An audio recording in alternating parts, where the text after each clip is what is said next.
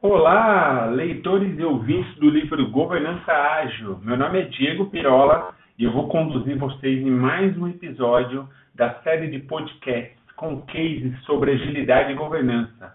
Como vocês já sabem, essa é uma obra da Grande Jornada Colaborativa.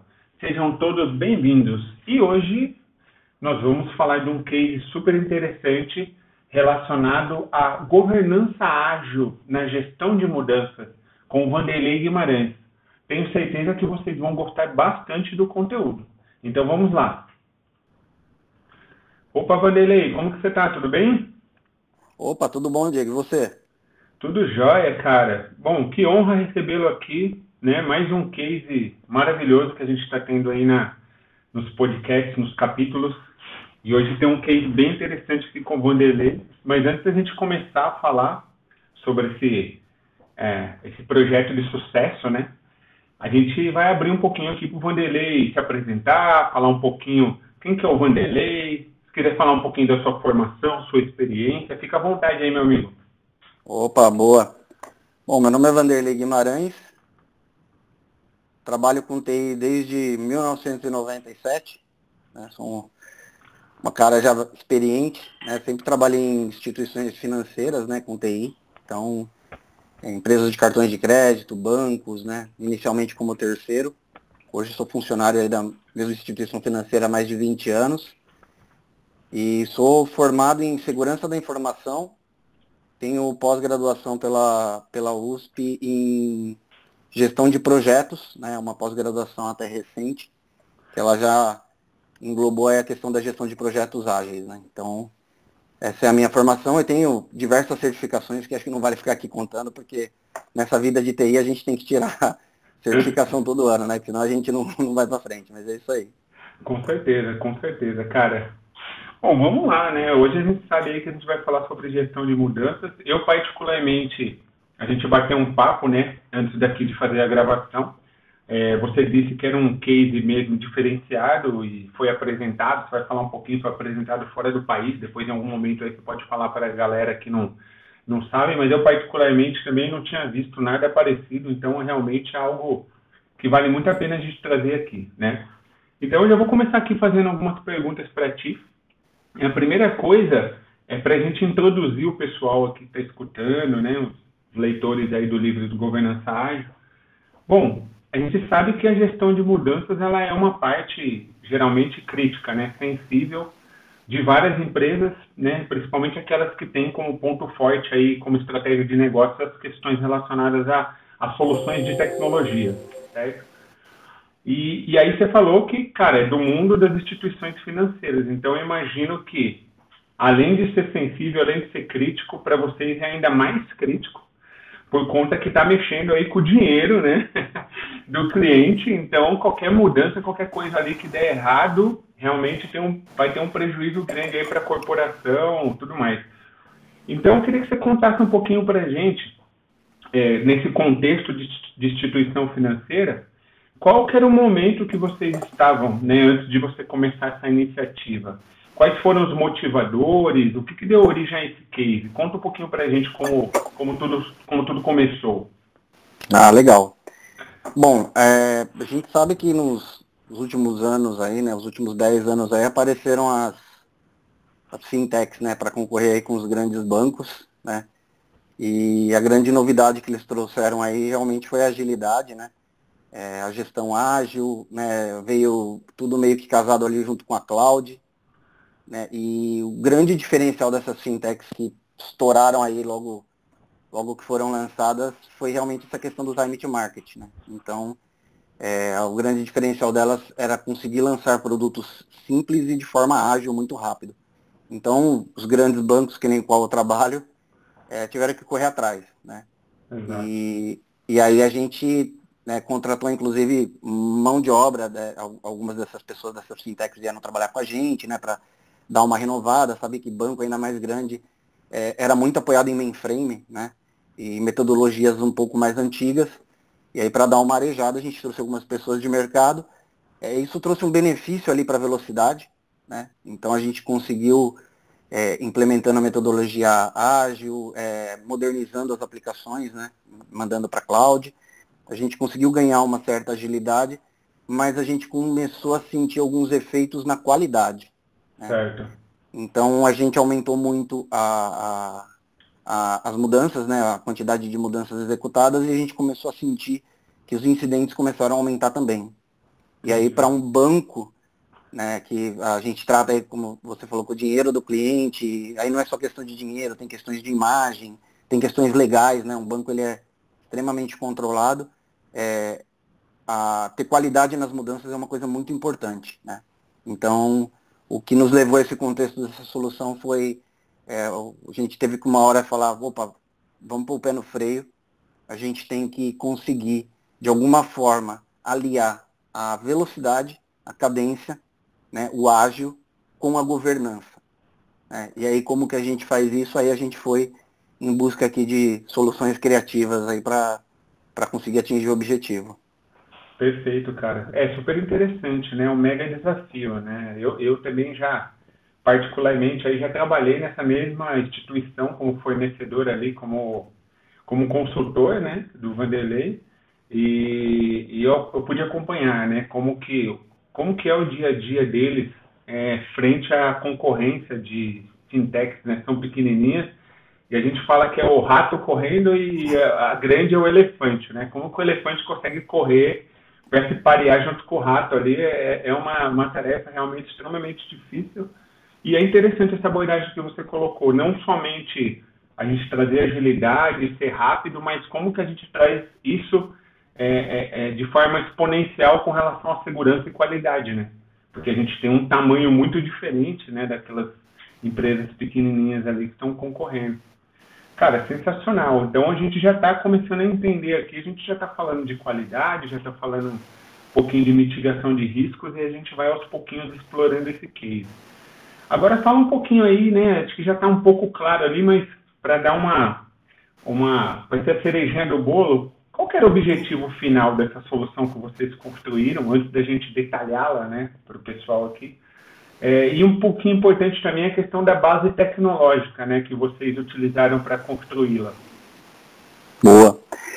Assim, o objetivo final da, da, da solução é, era aumentar a cadência de implantações para a gente conseguir né, é, ter essa concorrência aí voraz aí com as fintechs, né, conseguir tentar pelo menos igualar a velocidade deles, né? A gente sabe que eles já nasceram numa plataforma moderna, né?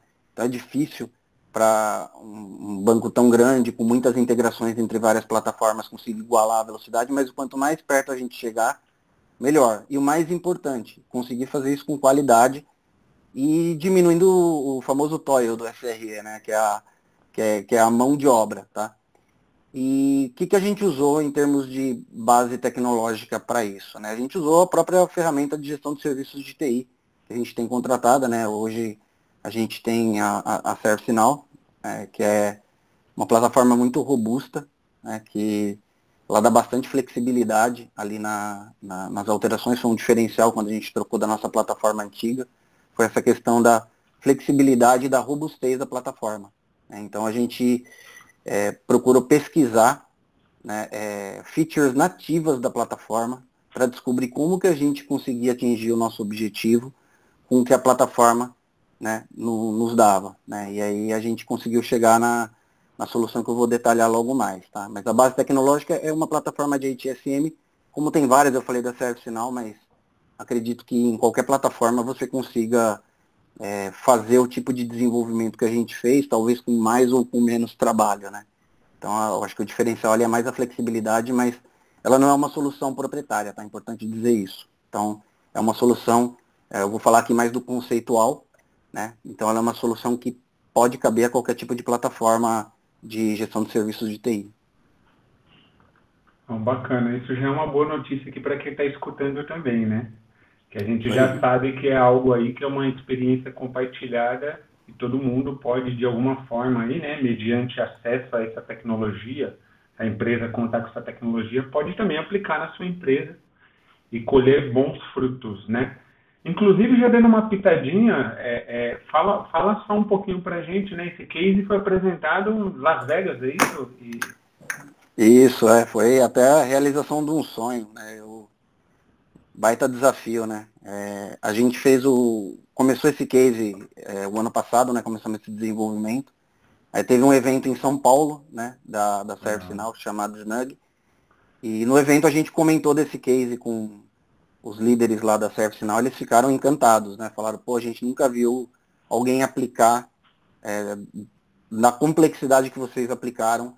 É, e aí eles sugeriram a gente inscrever esse case nessa conferência internacional, que foi agora em maio, né, chamada Knowledge.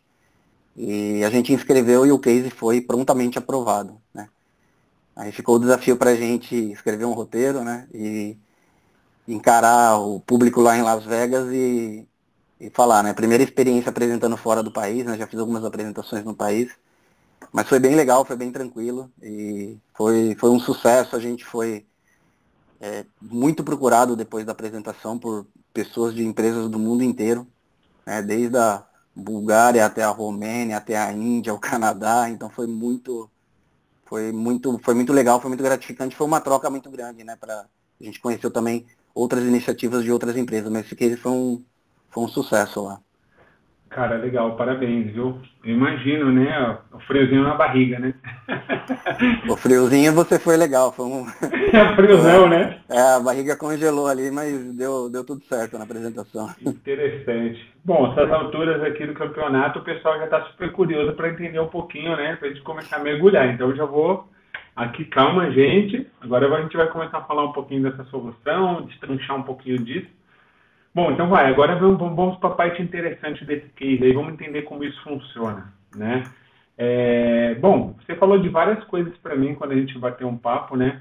É, falou sobre critérios, né? Os critérios que envolvem os processos.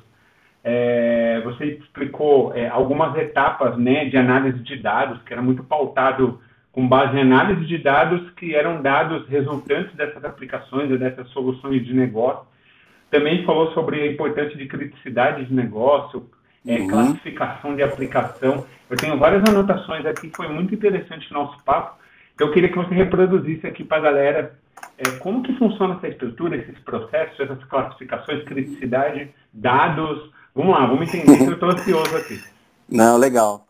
Assim, acho que a primeira coisa aqui é a gente ter aqui a mentalidade, né, é, de dados, né? Hoje em dia está na moda a gente falar é, data driven, né? Que é, uhum. direcionado pelos dados, né? É, antes a gestão de mudanças, ali falando até especificamente da gestão de mudanças, ela era sempre teve análise de risco, né?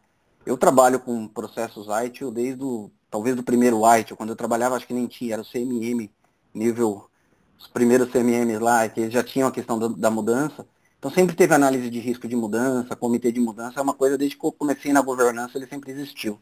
Sim. Só que sempre foi uma coisa muito pessoal. Né? O que, que eu quero dizer de é, pessoal?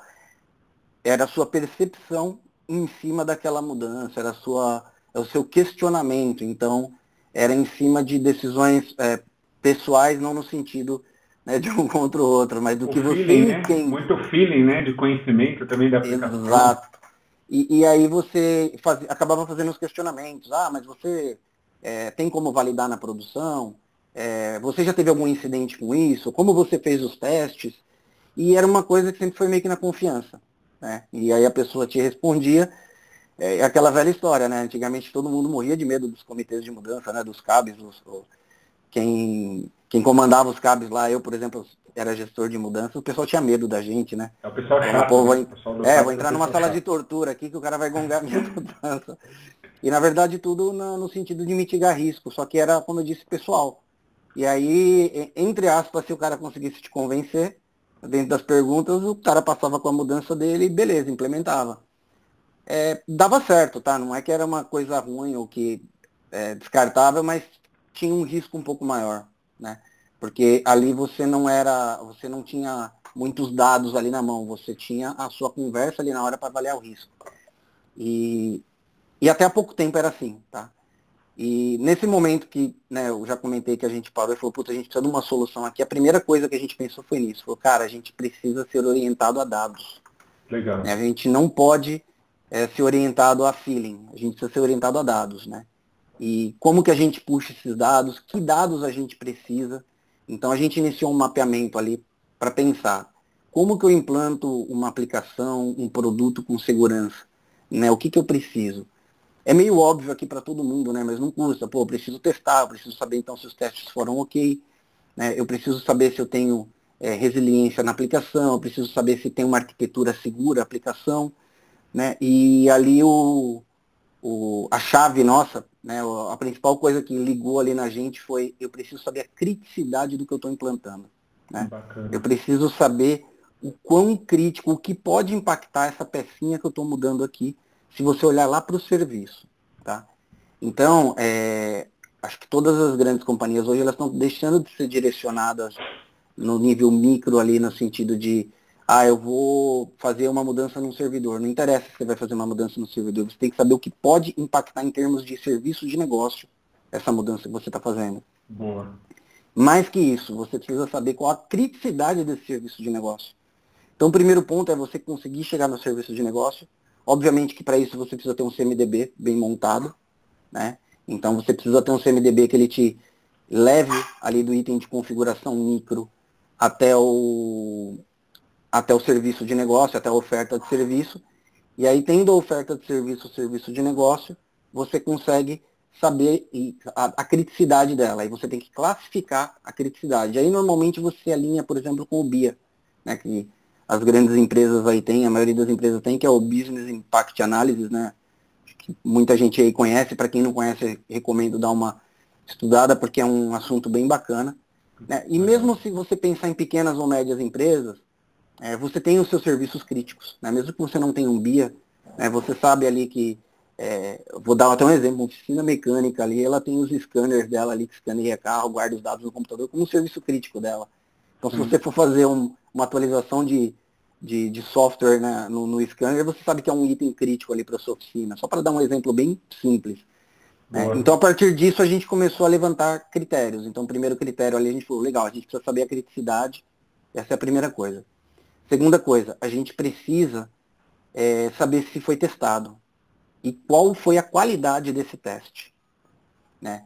Legal, mas aonde eu tenho esse dado? Né? Até para, é, relembrando aqui, a criticidade eu tenho a partir do serviço, que é um dado da própria plataforma de HSM, né? É através do relacionamento com o CMDB, mas não é foco de uma solução de HSM fazer teste. A gente tem ferramentas específicas para teste.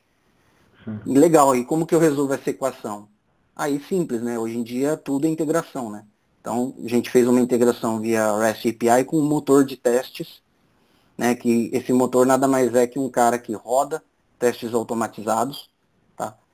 Você pode imputar testes manuais lá também, mas normalmente a maioria dos testes, né, pensando no ágil, eles têm que ser automatizados. E ele te dá um resultado, falando qual foi a cobertura de teste, qual foi a taxa de sucesso de testes. E aí essa nossa solução né? Segundo dado, então, primeira criticidade. O segundo, teste. Né? Conseguiu testar? Sim ou não? Beleza, a gente teve aí, tem o segundo cara. O terceiro cara, é, a gente fala de calendário. Que, calen que, que é calendário, né?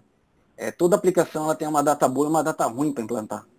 É, ou várias datas boas e várias datas ruins. Então, dando um exemplo aqui, uma aplicação de cartão de crédito não é legal você mexer no fim de semana.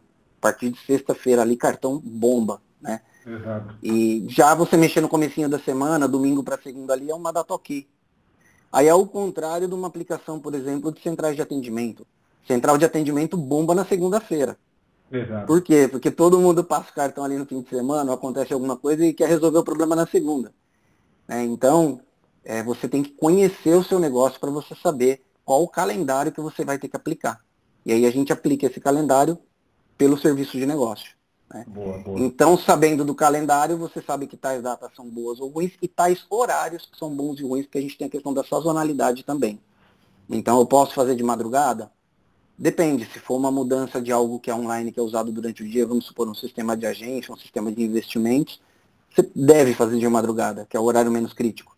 Agora, se você está mexendo com rotina BET, aí você tem que fugir da madrugada, porque as rotinas BET, pelo menos em grandes bancos, elas rodam de madrugada. Né? Então, você tem que conhecer essa sazonalidade também do sistema de vocês. Né? Então, esse calendário ele é mais uma peça dentro desse motor de risco, vamos chamar assim, né, que a gente tem aqui para mudanças. Tá? Próxima pecinha. É, olhando para essa questão da modernização, é, a gente hoje tem 80% dos, das nossas aplicações modernizadas e rodando em cloud. É, a gente parou e falou, putz, a gente precisa saber se. Porque a cloud não é só uma questão de você mover para a nuvem. Se você move para a nuvem e mantém uma arquitetura antiga, arcaica, você só está movendo o problema do seu on-premises para a nuvem. Né? Então, quando você move para a nuvem, você tem que modernizar. Né? Você tem que pensar em microserviços, Tá? Você tem que largar o monolito lá para trás e modernizar a aplicação. Né? E aí, pensando nessa questão de modernização, a gente falou, pô, a gente precisa pensar nos pilares aqui. É o que é uma aplicação de baixo risco modernizada. Tá? E aí a gente chegou a alguns pilares, que é o primeiro pilar é a arquitetura, né, que seria, como eu disse, a, é, feita em microserviços, só para dar um exemplo rápido, tá, para a gente passar. Segundo pilar, teste tem testes automatizados, com a cobertura de teste, eu consigo fazer teste unitário, funcional, regressivo, sintético, aí você pensa em todos os tipos de teste. Né? Terceiro, estratégia de implantação, ou a famosa estratégia de deploy. É, você implanta de uma vez, é um Big Bang, ou você consegue fazer Canary, você consegue fazer Blue Green, que são estratégias de implantações parciais ali, para você ver se você pega algum erro, você já volta antes de impactar muitos usuários. Algo incremental, né? Algo incremental, exato. E aí, por último, observabilidade. Né? Você implantou, você consegue observar a saúde do seu sistema, você tem uma boa observabilidade para perceber, para você ser proativo, por exemplo, no incidente, você perceber antes que o usuário que algo não está certo. Então, a observabilidade também é muito importante. Aí a gente criou um selo, né, que a gente chama de selo de baixo risco, que é o cara que tem todo, toda essa gama ali de serviços, o cara consegue implantar com qualidade, o cara consegue implantar com baixo risco. Assim, gente, veja que não, nada disso aqui é a gente inventou, tá? A gente pegou coisas que já existem e fomos juntando no motor de criticidade. Aqui em momento né, eu estou falando de avaliações manuais, são tudo avaliações automáticas, né? Boa. Então o cara que ele consegue esse selo, ele comprova né, para um comitê, para um board, que ele tem todas essas qualidades, mostra o sistema dele como funciona, ele ganha o selo, e aí é mais um critério que vai contar nesse motor de risco da mudança.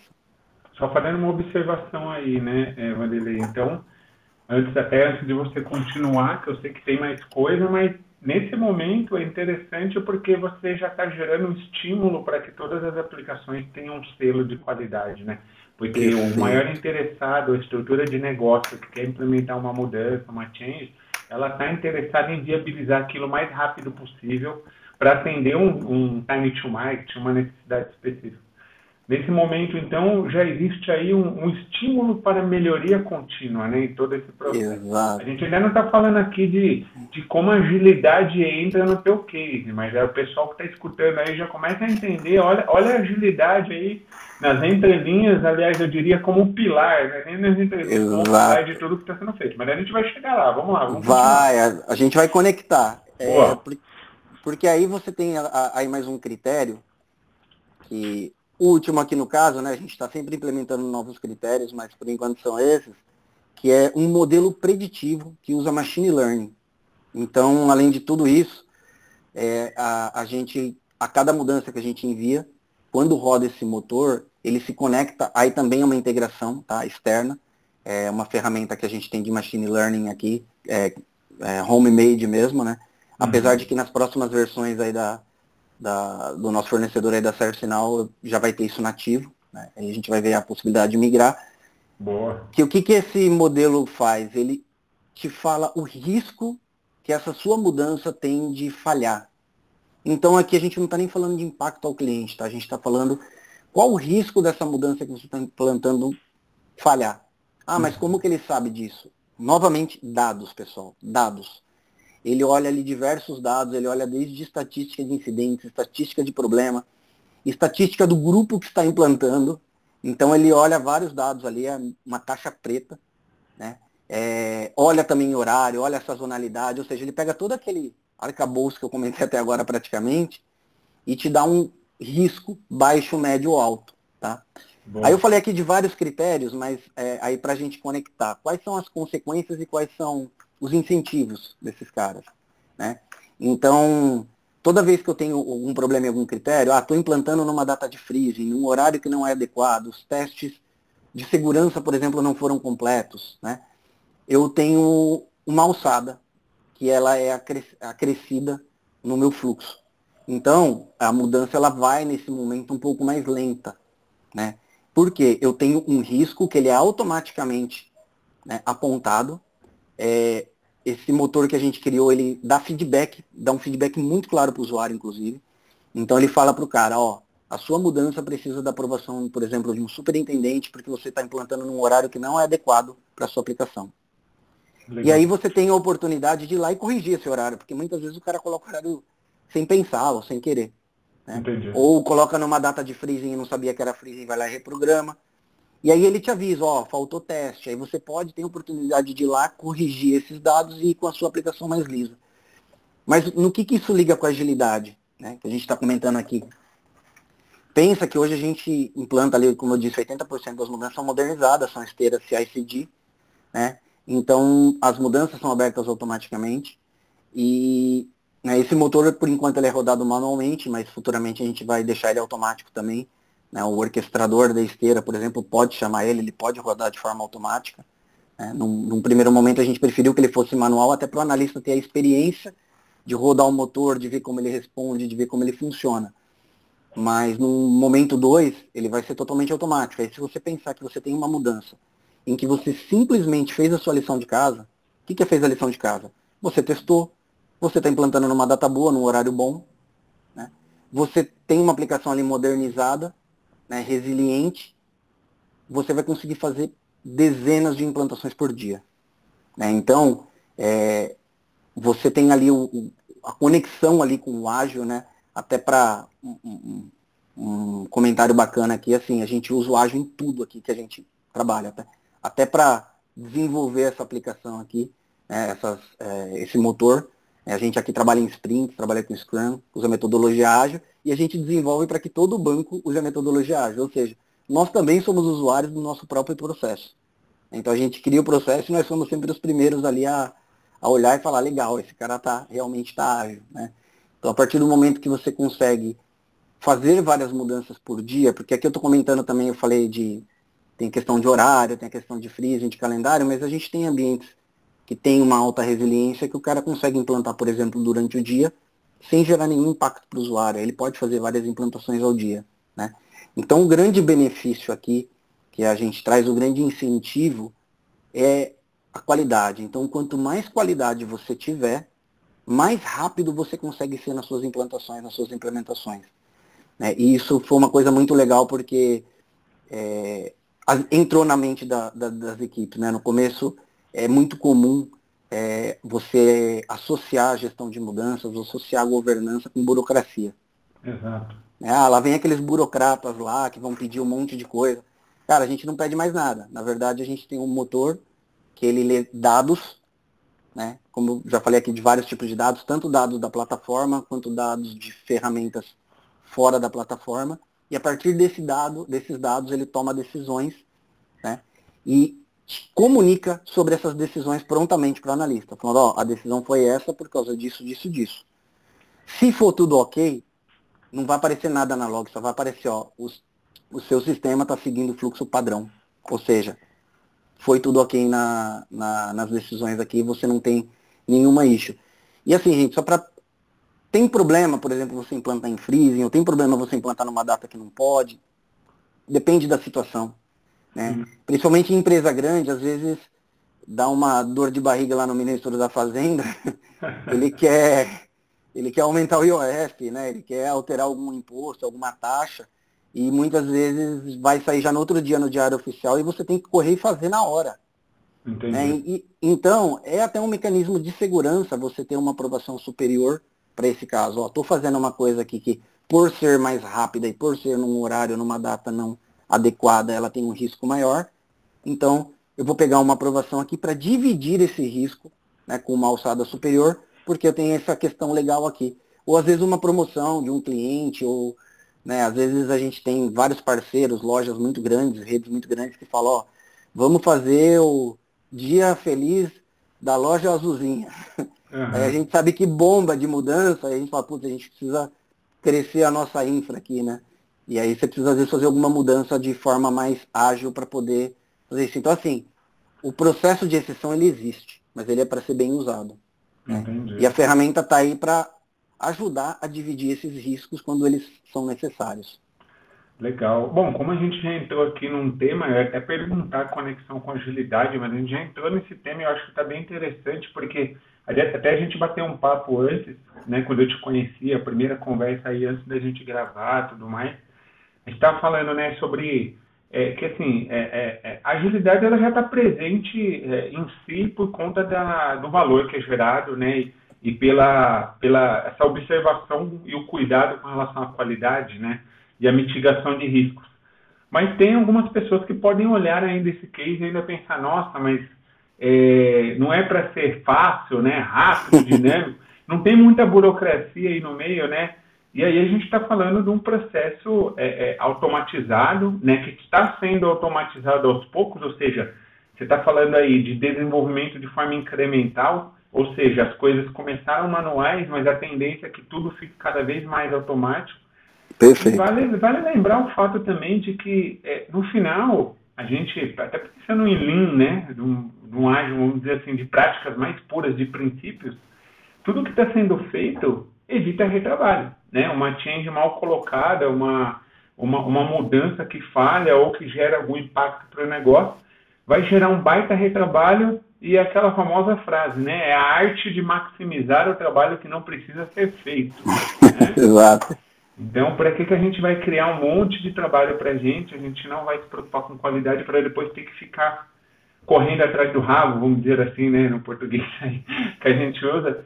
E, e, é muito interessante esse processo de automatização, ou seja, isso tá, a agilidade ela está presente na própria, no próprio resultado, na entrega, e ela está presente também na construção de tudo, né? Então, Exato. por isso que esse case é bem interessante aí. E também vale dizer que continuamente, como você disse, né? pilares aparecem, vocês reavaliam e estão melhorando, fazendo esse PDCA contínuo na solução para poder atingir cada vez mais qualidade e mitigar o maior número de riscos aí, né? Não, exa exatamente. E assim, só até para complementar, é, como você disse, pilares eles aparecem a todo momento, até um spoiler, né? Mesmo porque acho que a, a, a ideia aqui é, é dividir a experiência para que mais pessoas possam beber dessa água, como eu disse, não é nada amarrado a uma ferramenta ou algo que a gente inventou, foi simplesmente um uso mais criativo que a gente fez de ferramentas já existentes. É, a gente está, inclusive, para implementar uma questão de peer review, que é o quê? É, lembra que eu comentei do modelo preditivo, que ele diz sobre o risco de uma mudança de dar certo ou não dar? Uhum. Hoje, quando o risco é alto, ele pede uma alçada. Futuramente, é, num futuro bem próximo aqui, a gente vai mudar, para não ficar só numa questão de alçada, é, vai, na verdade, para um grupo de especialistas que conhecem aquele sistema fazer uma avaliação quando o risco for alto. E aí esses caras vão poder olhar e falar, ó, realmente tem risco aqui ou não, não tem risco aqui. E aí acho que todo mundo há de concordar que é melhor um especialista técnico fazer esse tipo de avaliação do que o superintendente. É legal que o superintendente ele vai dividir o risco com você. Mas se Exato. tiver uma chancela ali de um especialista técnico, é, é bacana. E, e aí, como você estava falando, assim, é uma questão de. A questão da agilidade, né? É, ela entra assim, como eu disse, indiferente da ferramenta que você usa. Tá? Já teve gente que falou para mim, ah, mas eu não tenho uma ferramenta de HSM, eu não abro mudança, por exemplo. Tá? Uhum. Banco é um negócio meio que obrigatório você ter mudança, tá? Mas outras empresas talvez não, mas se você tiver uma pipeline, é, uma esteira CICD toda documentada, com rastreabilidade, né, você consegue implementar toda essa segurança numa esteira CICD através de um orquestrador que seja. Né? E aí você consegue ali desde a, né, falando aqui em, em, metodologia ágil, desde a história, até a esteira de CI, até a esteira de CD, até a sua entrega, você conseguir olhar lá no fundo aquela entrega ali e saber qual foi a historiazinha, qual foi a ideia, aliás, por trás da história que gerou tudo aquilo. E aí você vê a, a, a agilidade ali em cada ponto da, da esteira passar por todo o processo de DevSecOps aí, né? DevOps, DevSecOps, analisar tudo, entender, né? que aconteceu, a rastreabilidade disso, né? É, para a gente, assim, principalmente para banco, né? A gente é extremamente auditado. É, é, a auditoria ela é, é, aquele negócio ao contrário mesmo, né? Sim. Ele olha o pacote entregue e fala, legal, como que você entregou isso aqui? e aí você vai da frente para trás, né? Você mostra ali que aquele pacote estava ali no merge request, que estava ali numa esteira de CD, que veio de uma esteira de CI, que veio de uma história, né? E, e você vê que aquilo tudo foi de uma forma ágil, né? A maior parte das etapas ali automáticas, né? automatizadas, vamos dizer assim, né? E você tem a rastreabilidade de toda a cadeia ali, né? É o sonho de qualquer auditor. Com certeza. Cara, show de bola. Bom, tudo que é bom dura pouco, né, cara? A gente, a gente já está caminhando aqui. Eu vou fazer mais uma pergunta para o Vanderlei, que eu sempre faço em todos os episódios. Eu gosto muito de, dessa parte aqui. Bom, primeiro a gente né, é, saboreou esse case aí, né? Super interessante. E eu queria que você falasse, obviamente, aí de resultados, né? Porque a gente começou falando lá no comecinho que, da situação que, que a instituição financeira estava, do desafio que ela enfrentava de concorrência. E aí eu queria que você falasse um pouquinho é, dos resultados. Obviamente deram resultados positivos, por isso a gente está aqui também, né, falando disso. E por isso o seu case, obviamente, foi um sucesso até fora do país. É, e não só isso, depois que você falar dos resultados positivos, eu sempre falo que assim, nem tudo dá certo, né? Então, se você tiver alguma experiência, alguma coisa que vocês fizeram, e você falar assim, ó, se eu voltasse no tempo, eu mudaria um pouquinho aqui, faria um pouquinho diferente, para quem está ouvindo a gente aqui, que está super motivado em aplicar isso na sua empresa, já, como eu digo, né, aprender com, com os erros dos outros é até melhor do que aprender com os próprios erros, né? Então, Exato. Vamos, vamos falar um pouquinho aí desse resultado e, de algum ponto aí que você entende que, que poderia ser diferente. Ah, legal. É, assim, até o título do nosso case né, era exatamente como que a gente conseguiu reduzir o número de incidentes, numa porcentagem aí, né, é, então, assim, em termos de resultado, é, só lembrando lá atrás, né, a gente comentou que conforme a gente aumentou a nossa cadência de mudanças, a gente aumentou também o número de incidentes. Né? Então, falando em termos de resultado, a gente conseguiu em seis meses, né, com essa ferramenta rodando, com esse motor de risco rodando, a gente conseguiu diminuir em 25% os incidentes major. O que, que são os incidentes major? São os incidentes que ferem o negócio, que ferem o banco, que ferem o cliente, né? São incidentes que a gente chama de P1 e P2, que são incidentes críticos e altos, né? Boa. Então, a gente conseguiu reduzir é, em 25% esses incidentes. Na outra mão, a gente conseguiu aumentar em 50% a velocidade. Nossa, então, a gente teve um...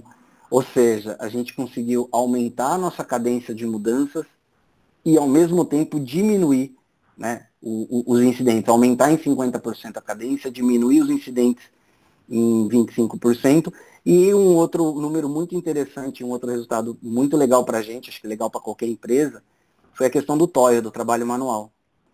Então, é, recapitulando, né, esse sistema ele, ele, ele faz avaliações automáticas baseadas em dados, e nesse momento não preciso de um cara lá de mudanças da governança abrindo cada mudança e indo atrás da informação. É, eu tenho um sistema que faz isso a cada mudança, tá? O sistema para cada mudança o cara tem que rodar ele para poder avançar, né? Esse motor. E então a gente diminuiu em 48% a, a mão de obra ali do pessoal de gestão de mudanças da governança, tá? Então é, caiu de aproximadamente 22 mil mudanças avaliadas ali por mês para a questão de 12 12 mil mais ou menos mudanças avaliadas uhum. por mês. Ainda é bastante, é bastante, e esse número ele continua caindo. Né? E até para falar o que, que acontece, né? É, quando o motor ele dá algum resultado que não é legal, dependendo do resultado, ele ainda envia para a esteira manual para ir uma pessoa assim ir lá e conferir, ó, por que, que você está querendo fazer, por exemplo, uma mudança nessa data. Mas uhum. essa diminuição de 48% significou uma queda assim enorme em termos assim de custo para o banco, né? É, logo que a gente implementou essa questão das avaliações manuais, a gente tinha muita hora extra, inclusive, e isso zerou depois que a gente implantou é, esse motor. Então, acho que os grandes ganhos aqui falando de, de resultado foi realmente a, a, o aumento da cadência de mudanças em 50%, diminuição dos incidentes graves em 25% e a diminuição do toil né, o famoso toil, em 48%. É, são resultados impressionantes para o tempo, né? Porque geralmente isso demora muito mais, né? Está falando aí de um semestre, então realmente. É... Não, pessoal resultados... que está escutando aí, ó, baita oportunidade aí de dar resultado na empresa, né? Pessoal, dados, vamos, vamos trabalhar com dados. E aí, assim, para falar das lições aprendidas, né? Vamos lá. É, obviamente, né, a gente sempre tem os tropeços e os tropeços são tão importantes quanto os acertos, né? Com certeza. Porque é ali que você aprende, né? Se você Aí a agilidade, né, Vanderlei? Vamos nos adaptar rápido, né? Aprender, errar rápido e se adaptar, né? Exato. Implanta rápido, implanta pouco, erra pequeno. Isso aí. Né? Pode errar mais, mas é, é exatamente isso que é a agilidade, né? E aí você aprende rápido também, né? Então uma das lições aqui que a gente aprendeu é, foi, é, na primeira coisa, assim, quando você vai desenvolver algo, é, olha para dentro da sua casa, olha para as ferramentas que você tem e procura, tá? De, antes de você pensar em desenvolver algo novo que você vai tirar da sua cachola, mesmo que você tenha aqueles engenheiros magos dos teclados que estão cheios por aí, vê se não tem nada nativo que atende aquela sua necessidade, tá? Porque até foi uma história que a gente contou lá, é, quando a gente é, o motor antigo de risco que a gente tinha, que ele era mais manual do que automático, ele a gente tinha desenvolvido ele scriptando, né? Então ele era uhum. um monte de script lá que a gente fez, não, olha a data. E aí ele era um pouquinho mais é, manual, como eu disse, né? Ele levava a decisões ali, mandava muito para decisão manual e tinha pouca coisa automatizada e era todo feito na unha. Aí é. a gente descobriu, olhando a própria ferramenta, que existia algo nativo que a gente podia deixar o negócio 100% automático. Então, até posso falar que o nome do módulo ele chama Change Approval Policies, ou o nome, né? Políticas de Aprovações de Mudanças, né? E ele trabalha junto com um negócio chamado Decision Tables, que são tabelas de decisão. Então, são coisas nativas da plataforma que a gente usou para fazer esse desenvolvimento. Então, é, lições aprendidas. É, usa, tá? A gente, quando começou a querer desenvolver isso, a gente começou a scriptar muito, a gente shiftou, falou, não, vamos procurar se tem alguma coisa nativa. Então, assim, seja curioso. Né? Isso é mais importante ainda, porque aí foi até uma crítica que a gente fez à fornecedora lá, não é, é esse módulo ele não tem muita propaganda da fornecedora. Olha eu descobri, é, eu descobri ele porque ele vem junto é, no módulo de DevOps, inclusive, da fornecedora, que a gente nem usa esse módulo de DevOps, e aí dá a impressão que ele é uma coisa do DevOps, ele não é. Ele é um módulo que você pode usar com qualquer tipo de mudança, sendo o tipo de mudança DevOps ou não. Então, estudando ali, a gente conseguiu chegar numa solução nativa. E a segunda coisa é eficiência. Então, como eu falei assim, as primeiras soluções ali que a gente criou, a gente é, melhorou ali a questão dos incidentes, só que a gente aumentou o toil logo de cara, tá? Na, vamos dizer assim, na, na, na solução zero ali, né? porque as mudanças começaram a ir para uma análise manual para tentar diminuir o incidente. Então, assim, é pensar ali desde o início em eficiência, tá? Do processo. Então, é, é nunca você pensa só ali, é, você tem que pensar nas consequências daquele seu resultado, né? A história do é, vou fazer uma melhoria, mas não posso deixar corpos pelo chão, né? Então, uhum. tenta procurar sempre olhar por todo, todos os prismas, né? Então, você vai olhar ali, é que você vai melhorar um indicador, ver se você não vai piorar nenhum outro ali em paralelo. Né? Ah, legal, vou aumentar pra caramba a minha cadência de mudanças, que a gente fez lá antes também, que eu comentei aumentou pra caramba também os incidentes. Então é, é, você sempre tentar olhar ali por todos os prismas. Então acho que essas são as principais lições aprendidas nossas aí. Cara, legal, fantástico, muito bom, Vanderlei. Eu acho que esse case ele tem um, acho que nos dias de hoje, né, pensando na questão da velocidade, a criticidade, né, a concorrência absurda que existe no mercado, é essencial, né? Não adianta a gente liberar um monte de coisa sem ter o cuidado e a qualidade, porque a gente de fato vai viver fazendo retrabalho e isso vai. É que nem você falou, né? Tem a questão da marca, né, cara? Tem, isso afeta, né? As pessoas falam hoje em dia uma solução, uma tecnologia, um app pisa na bola em dois minutos o cara entra lá no, no, no numa rede social e posta Exato. aquilo e grava um vídeo mostrando o negócio não funcionando e cria um impacto gigantesco no país inteiro, até fora do país, né? Dependendo da, dessa, dessa possibilidade de alcance. Cara, Perfeito. fantástico. Vanderlei, eu agradeço muito, cara, você, seu tempo, sua disponibilidade, é, de ter participado aqui dessa obra, né? Do é um livro prazer. de governança ágil. Foi muito legal. Eu agradeço também a todos os leitores barra ouvintes, né, que estão aqui, leram e estão ouvindo o podcast, os cases do livro. Então, muito obrigado, cara. Desejo toda a sorte do mundo para você, que, que você possa participar aí outras vezes, né, de obras da jornada colaborativa. E vou deixar aí aberto para você fazer um encerramento aí. Pode dar um tchau para a galera, falar o que você quiser. Não, legal. É, muito feliz de ter participado aqui, de ter recebido esse convite. É, como eu disse, é, foi uma experiência única, né? A gente ter, é, ter essa repercussão, né, que teve esse, esse case, né, esse, esse projeto, vamos dizer assim, essa jornada que a gente teve. E a ideia é a mesma, inclusive, da apresentação. A ideia aqui é a mesma da apresentação lá em Las Vegas, é dividir o case, é fazer com que mais pessoas ou mais empresas possam também beber dessa água, possam ter, ter ideias né, para que a gente consiga unir o ágil né, à governança. Né, para mostrar que a governança ela não está aí para ser inimiga do ágil, mas ela consegue andar ali de mãos dadas com o ágil. E, como eu disse, foi um prazer participar. E estou à disposição aí para as próximas. Um abração para todos os leitores e ouvintes aí. E um abração para você também, Diego. Obrigado pela oportunidade aí de falar aqui. Show de bola, cara. Eu que agradeço. Até mais. Valeu, Vanderlei. Obrigado, um abraço. Tchau.